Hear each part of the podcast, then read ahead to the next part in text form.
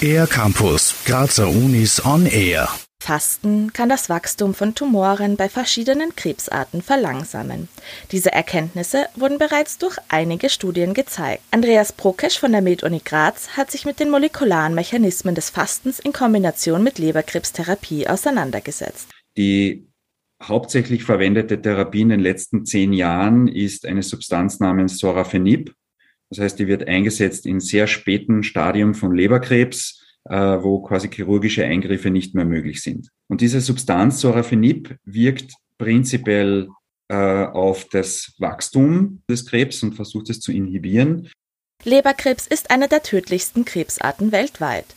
Das Problem bei der Therapie mit Sorafenib ist, dass Krebs sehr flexibel ist und Resistenzen gegen die Substanz entwickelt. Daher wollten Andreas Prokisch und sein Team von der Med-Uni Graz wissen, ob der zusätzliche Entzug der Nahrung einen positiven Effekt auf die Therapie haben könnte. Das haben wir ursprünglich in äh, Mausmodellen gemacht. Äh, hier kann man Krebswachstum modellieren und das haben wir gemacht mit Zellen, die schon resistent gegen diese Substanz, gegen Sorafenib sind. Die gemeinsame Behandlung, Sorafenib und Fasten, führt dazu, dass das Tumorwachstum signifikant eingeschränkt wird.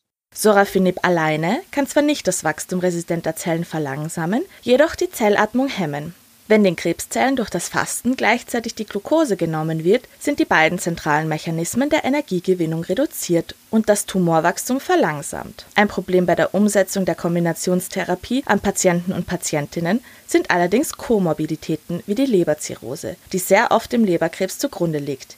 Hier sind noch weitere präklinische Studien notwendig, bevor man dies in der Klinik umsetzt. Zudem ist es wichtig, darauf zu achten, dass die Therapie nicht mit Gewichtsverlust einhergeht. Vor allem bei Leberkrebs ist es so, dass viele äh, Krebspatienten metabolisch kompromittiert sind.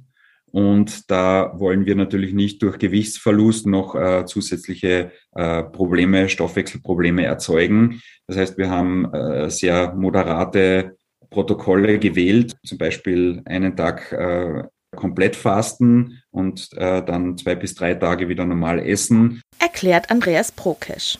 Eine andere Diätform ist die Fasting Mimicking Diet, die in der Grazer Studie auch in Mausmodellen angewandt wurde.